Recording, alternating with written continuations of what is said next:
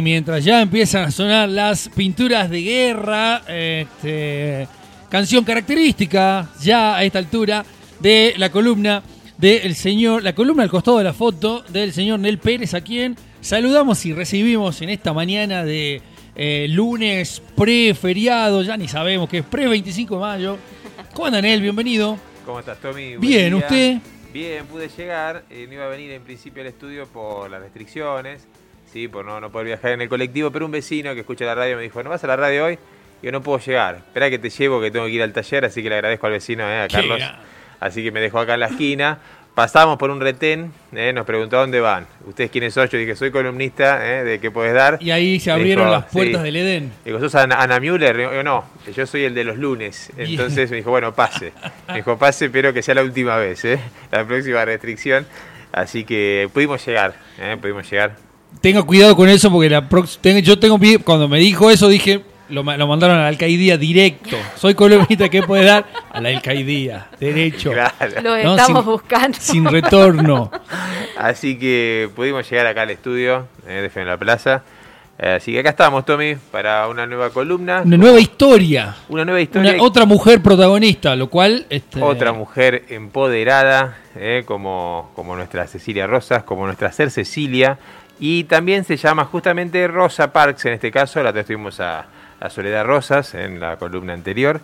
Aquí tenemos a Rosa Parks que dijo que no. ¿eh? Y ambas Cecilias bien saben que cuando una mujer dice que no, es, no, señores. No hay dudas. ¿sí? ¿Y en qué contexto lo dijo? ¿sí? Ella estaba en un colectivo en Estados Unidos en la época en que eh, los negros, los afroamericanos, tenían que ir atrás. ¿sí? Las 10 primeras filas de asientos del transporte público estaba destinada a los blancos. Y en este caso, lo que sucedió, la, foto en, este, en esta ocasión, fue Rosa Parks sentada y había un blanco parado. ¿sí? Ella, de todas maneras, se sentó en el sector de negros, ¿eh? y, pero había un blanco parado, ya estaba el sector de blancos completamente ocupado. Entonces el chofer frenó, se levantó y le dijo, Ustedes cuatro levántense porque eran asientos largos y dejen el asiento al blanco porque tampoco podía ir acompañado de negros, ¿no? Entonces tres se levantaron, tres hombres, y nuestra señorita Rosa Parks dijo yo no me levanto, ¿sí? Hoy digo que no, me harté de esta situación, no me levanto. El chofer le dice, señorita, si no se levanta, la llevaremos detenida. Y dijo, procedan, lléveme detenida, pero yo ya me cansé. Ella dijo la frase, la copa de la paciencia se ha desbordado, ¿sí? Ya ha llegado a un límite. Ella, fíjate qué particular, Tommy ya tenía un antecedente con este mismo colectivero, se ve que era una persona eh, con, alguna inclinación fascista. Eh, los negros tenían que subir por delante, pagar el boleto, bajar del colectivo y entrar por la puerta trasera, no sea cosa que eh, afectaran y contaminaran el sector delantero de los blancos. Rosa Parks en una ocasión dijo yo pago, voy al sector de negros, pero no, no me voy a bajar del colectivo porque es muy humillante, estoy cansada, hoy estoy cansada, ella trabajaba de costurera. Era el mismo chofer, fíjate qué casualidad, iba a haber un episodio más con este chofer, así que ya se conocían. Usted siempre perturbando la paz, ¿no? Le dijo el chofer, la llevaron presa a Rosa Parks. Acá nos detenemos, ponemos un punto y nos retrocedemos a explicar a ver los antecedentes de por qué esta situación tan singular en Estados Unidos, ¿no? Que nos llama la atención de alguna manera aquí en Argentina. En Estados Unidos se había abolido la esclavitud en 1865, ¿sí? a cargo de, Abraham Lincoln, que consideran los estadounidenses como el mejor presidente de su historia. ¿sí? Él había abolido la esclavitud, guerra de secesión, el norte contra el sur, ¿sí? la unión contra los la confederación, el, sur esclavista.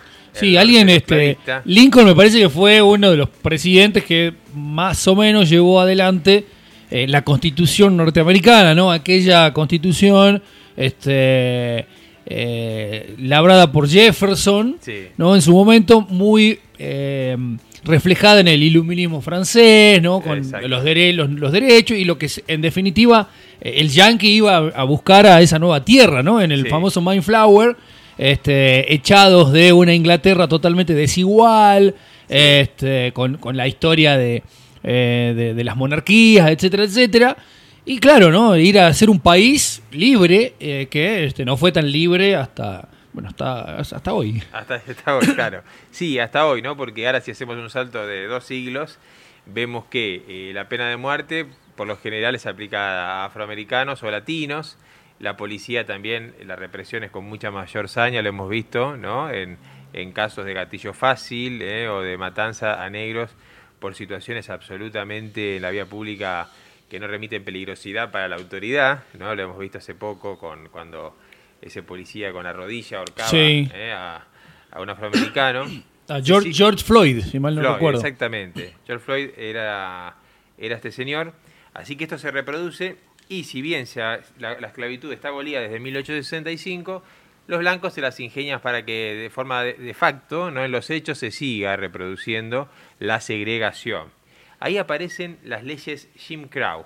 ¿Sí? Las leyes Jim Crow era una ley, eran un conjunto de leyes, una batería de leyes que pregonaban como títulos separados pero iguales. Es decir, lo que trataban de decir los blancos es, eh, vamos a hacer cada uno, vamos a estar separados, pero vamos a tener los mismos derechos, cosa que parece bastante absurda y que de hecho lo era, ¿no? Ahí escuchamos, ya se escuchan melodías de fondo, Tommy se escucha melodías de fondo justamente de Sweet Home Alabama, porque este telón de fondo se da en el sur de Estados Unidos, en Alabama y en Mississippi.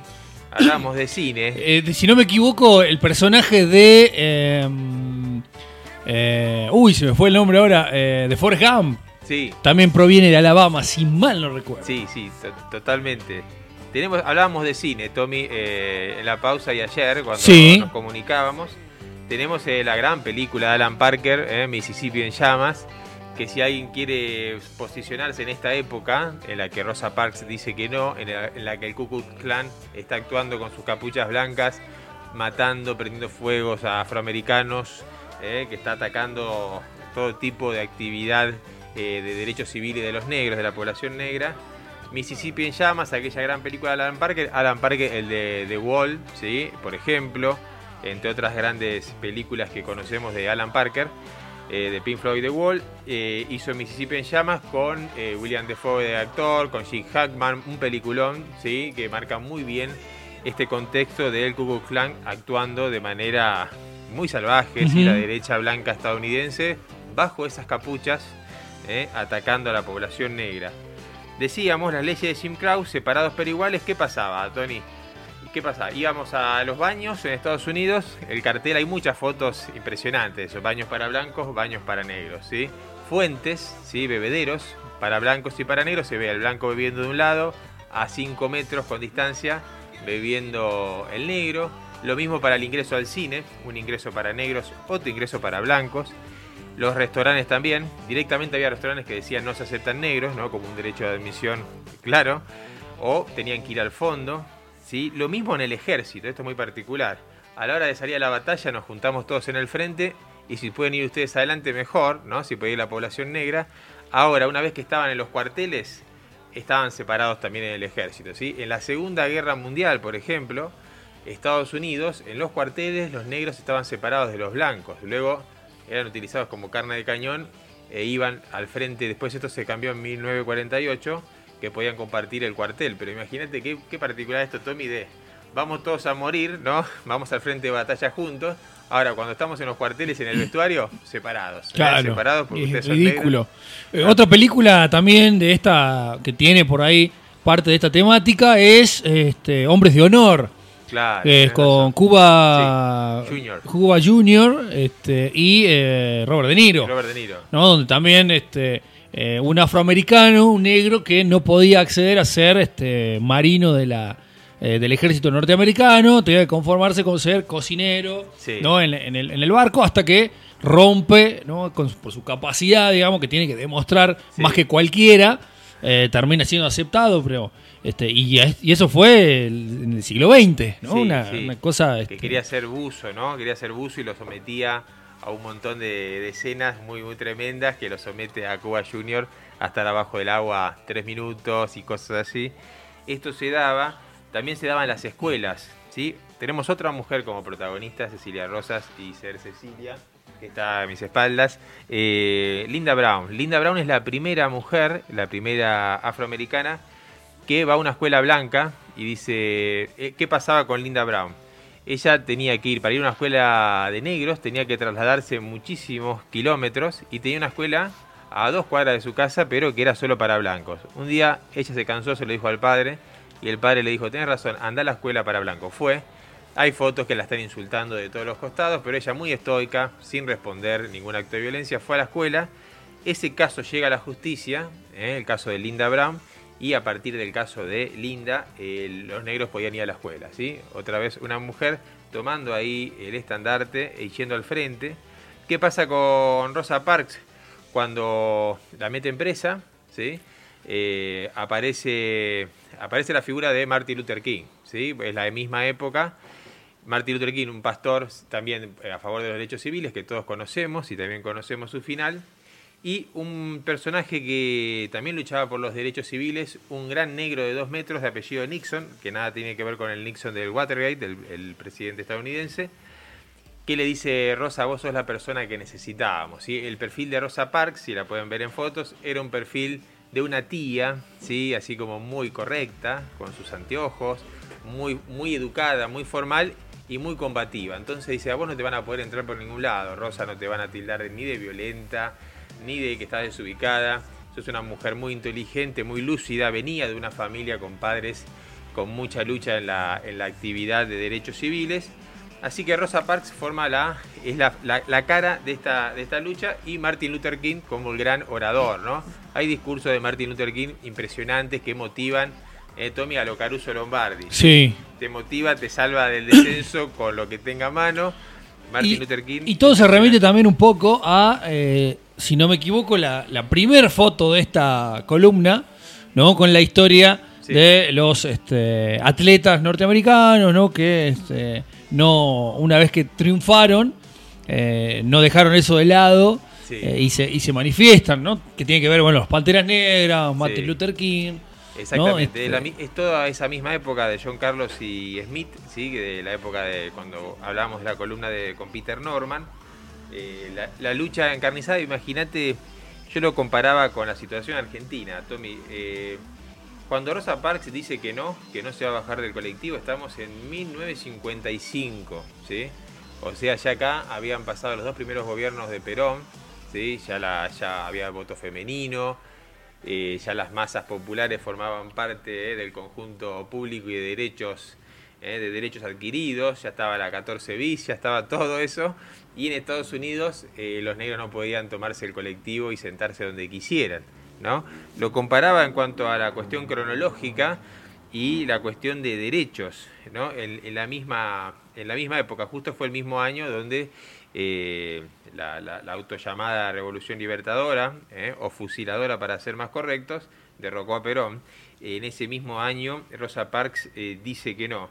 Empieza entonces algo que me parece maravilloso. Siempre no hay nada más lindo que una huelga, ¿no? Una huelga de trabajadores o una huelga en algún conjunto de la población. Es mucho la época también de la no violencia, de actuar sin responder las agresiones. Estamos hablando de la época de Nelson Mandela, de Martin Luther King que toman un poco el estandarte de Mahatma Gandhi. ¿sí? Eh, Martin Luther King dice, él me dio la forma de llevar adelante la lucha, que era a través de la no violencia. Imagínate que el Ku Klux Klan le ponía bombas en la casa de Martin Luther King, en la casa de Rosa Parks, y la consigna era no devolver la violencia y que el boicot sea pacífico. ¿Qué pasaba con el transporte público estadounidense? Era tomado en un 90% por gente de color, ¿sí? por negros. Entonces dice, ya que no nos dejan eh, comportarnos con los mismos derechos que los blancos, no tomemos más el colectivo. Empieza el boicot que se llama No al autobús hoy. ¿sí? ¿Y qué pasa? Se tenían que trasladar muchos kilómetros en el frío, bajo la lluvia, y se organizan. Están, en este caso, las damas del boicot, se llaman. Son las mujeres las que encabezan el boicot las que juntan fondos, ¿sí? hacen algún tipo de, de kermés, de bingo, de venta de garage, para juntar fondos para, en el camino de la población a sus trabajos, costureras, empleadas domésticas y demás, les iban sirviendo un café, ¿sí? les iban dando algún alimento en el, camino, iban comprando bicicletas, hasta llegaron a comprar eh, micros o camionetas para ir trasladándose a los trabajos, total de no tomar el transporte público. ¿Saben cuánto duró este boicot, Tommy? 381 días de caminatas y la frase también era eh, pies cansados pero el alma libre. ¿sí? Caminaban kilómetros y kilómetros pero no iban a dar el brazo a torcer hasta que los colectivos no le dieran el derecho a viajar de forma igualitaria. ¿sí? Luego de 380 Eso, eso es resistir, ¿no? Un poco. Digo, este, para las, las este, ¿cómo se dice? Pseudo pseudo manifestaciones. Sí, claro, totalmente, ¿no? Qué, qué ejemplo de resistencia y de lucha. En este momento bisagra se empieza a resquebrajar una estructura de siglos en Estados Unidos, por eso los blancos se inquietan, por eso el Ku Klux Klan, que ya tenía varias décadas eh, actuando, eh, empiezan a manifestarse con mucha violencia. Eh, finalmente sabemos que pocos años después, en, si no me equivoco, en 1969, fines de los 60, Martin Luther King, que era la cara también de esta rebelión, es asesinado con un tiro que le destroza el rostro eh, eh, cuando sale al balcón del hotel donde estaba parando en esos días. Eh, hay un momento donde van a atacar la casa de Martin Luther King, que está con su mujer y su bebé. Él no está en la casa y cuando llegan, el Ku Klux Klan le había tirado bombas, le había destrozado la casa y los negros dicen, por favor, dennos armas, queremos ir a combatir. ¿viste? Basta de estar en forma pasiva, basta la no violencia. Claro. salen con, con, rastrillos, con, todo lo que tienen a mano de forma herramientas agrícolas y aparece Martin Luther King con la casa destrozada. Están las imágenes, hay material fílmico, donde él para la masa y dice, tranquilos, si nosotros respondemos a las provocaciones, perdemos. ¿sí? Es clave que mantengamos la conducta de la no violencia para vencer en los tribunales, cosa que finalmente pasa, la Corte Suprema, ¿sí? la Suprema Corte, termina con la segregación luego de estos 381 días de caminatas, de boicot, ¿sí? con las damas del boicot a la cabeza, y define que se acabó eh, la segregación en los colectivos. Ya Linda Brown había logrado el fin de la segregación en las escuelas, ¿sí? Y también estaba, por ejemplo, hablando de que ya en el 55 aquí todos votaban. Estaba la ley del derecho al voto, que sale también en esos años, porque ¿qué pasaba? Legalmente la población afroamericana podía votar, pero luego cada estado también generaba un conjunto de, una batería de, reglamentos y normativas donde finalmente lograban que los negros no fueran a votar. ¿sí? Por ejemplo, tenían que demostrar eh, ciertos niveles de alfabetización, o determinada cantidad de impuestos o, determinado salario mínimo, cosa que la población negra no alcanzaba y eso no le daba derecho a ir a las urnas. ¿sí? Así que en la práctica los negros, la gran mayoría no podía votar. ¿sí? Y después me fijé investigando esto, Tommy, la primera persona que le hace un juicio a Estados Unidos por una cuestión racial de piel es un brasileño en 1823. Mirá de apellido Mukuma, algo por el estilo, que se toma un barco eh, con la esposa y con, su hija. Y cuando la esposa con la bebé, como hacía frío, quiere ir a, introducirse nuevamente al barco, que estaba separado entre blancos y negros, las damas blancas no dejan entrar a la mujer de este brasileño. Él hace un gran escándalo, aparece el capitán, dice, no, su señora no puede entrar acá porque no es blanca. Y él cuando llega a Estados Unidos le hace un juicio que le gana a Estados Unidos. Es la primera persona que hace un juicio por cuestiones raciales a, los Estados Unidos de Norteamérica y es un brasileño, ¿eh? un brasileño que se, anticipa. Que queda en la historia. Queda en la historia. Tremendo. Hay un y muy, este, eh, muy copada la gente, ¿no? Este, gente muy copada. Muy cordial, ¿no? Una mujer con un bebé, con frío, en, alta mar. Humanizado sobre todo. Muy humanizado. Qué locura, ¿no? Sabes que esto, ahora que me haces acordar, Tommy, eh, alguna vez un profesor en la facultad lo, hablaba, un profesor que no era eh, justamente progresista, pero se había doctorado en España, ¿no? Y demás, hoy día creo que, está a cargo en la UBA del departamento de, historia. Eh, él nos decía, yo no soy para nada peronista, pero tengo que aceptar, ¿no? Que que aquí el peronismo le ha dado un orgullo a la clase trabajadora, que si alguien con una super camioneta importada quiere tratar mal al que está el trapito, ¿no? Como se dice habitualmente, el trapito no tiene ningún tipo de duda de darle una, piña a la mandíbula si lo quiere tratar mal, ¿no? Hay una cuestión de orgullo de clase argentina que brinda el peronismo a la clase obrera, que no se da en todas partes del mundo, ¿no? Donde se puede dar una clase trabajadora quizás más sumisa a la patronal, ¿no? A, aceptar las medidas, ¿eh? no, no responder. Claro, aquella, aquella frase también de Patrón Costa de ahora se atreven a mirarte a los ojos. Exactamente, exactamente. Ahora se atreven a mirarte a los ojos. Bueno, es eso, Tommy. Eh, aquí en algún momento de la historia, ¿no? Eh, la clase trabajadora toma una fuerza que no se da en todos los lugares y no se da tampoco en Estados Unidos, donde por ejemplo el sindicalismo eh, ni se asoma la fuerza que tiene en Estados Unidos. Por ejemplo, el movimiento obrero está muy atomizado, cada, cada rubro tiene una pequeña organización, pero no se da la lucha sindical organizada de la clase trabajadora como se da, por ejemplo, en Argentina. Así que de esta manera, eh, como bien mencionabas también a las Panteras Negras, ¿sí? en esta época de Martin Luther King, de Rosa Parks a la cabeza diciendo que no, que no puede haber diferencias por el color, algo que parece obvio, pero que así funcionaba. Ella decía, podemos cuidar a sus hijos, pero no podemos beber de la misma fuente, ¿no? Decía Rosa Parks, porque la mayoría de las mujeres afroamericanas trabajaban como empleadas domésticas o como costureras, que es el caso de Rosa Parks, y entonces ella manifestaba esto, ¿no? Algo tan claro como le podemos criar a los hijos, pero no podemos tomar agua del mismo lugar que ellos, ¿sí? Eh, así que este boicot de no al autobús hoy fue increíble, hay imágenes muy conmovedoras de la gente caminando bajo la lluvia y de otra gente camarada yendo a llevarle algo caliente, llevarle un paraguas, llevarle un abrigo, alcanzándolos con las camionetas.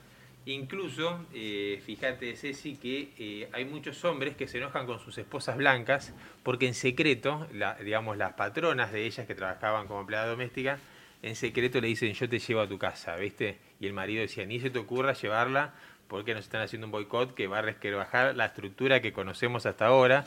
Y en secreto las mujeres con una cuestión de sororidad, si se quiere, le decía yo te llevo igual, ¿no? Y la llevaba hasta la casa entonces se dan situaciones muy, muy particulares, muy originales también. Y cuando se manifiestan estas, estas huelgas, Tommy, donde hay una conjunción, donde hay un, horizonte en común y dice no vamos a dar el brazo a, torcer, se logra eh, finalmente el objetivo. Y en el camino quedó mucha gente, como ni más ni menos que el asesinato de su líder, ¿no? El asesinato, el asesinato de Martin Luther King, quien eh, fue Premio Nobel de la Paz por esos años. ¿sí? Así que eh, finalmente, a nivel por lo menos legal, eh, se logra esta conquista. A partir de ahí, en la práctica también otras. Eh, llegó a haber un presidente de color que en algún momento parecía imposible, según las, la temática y la estructura norteamericana. Y después, como siempre decimos, Tommy, lo que bien señalabas vos, en los hechos, este tipo de comportamiento se sigue manifestando en las estructuras del Estado, ¿no? fundamentalmente con la represión policial, eh, las leyes eh, penales, ¿no? que son todos en contra de los afroamericanos, no así de los blancos ante la misma situación.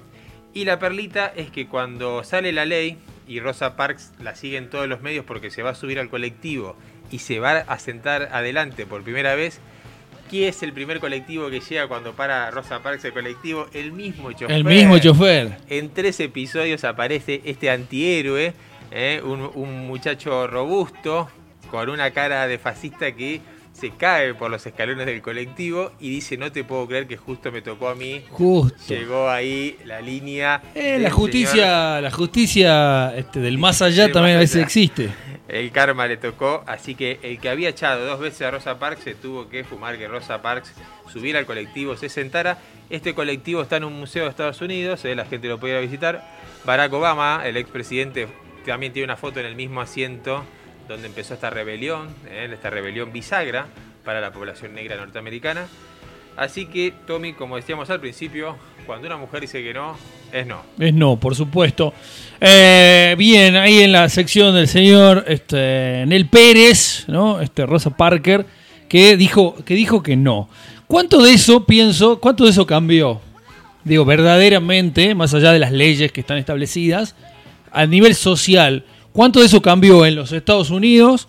¿Y cuánto de eso cambió aquí en la Argentina, no? Este, y ni, hablar, y acá en Salta, ¿no? Nosotros que siempre abogamos por ser un medio salteño, ¿no? Y tratar las, las situaciones que pasan por acá.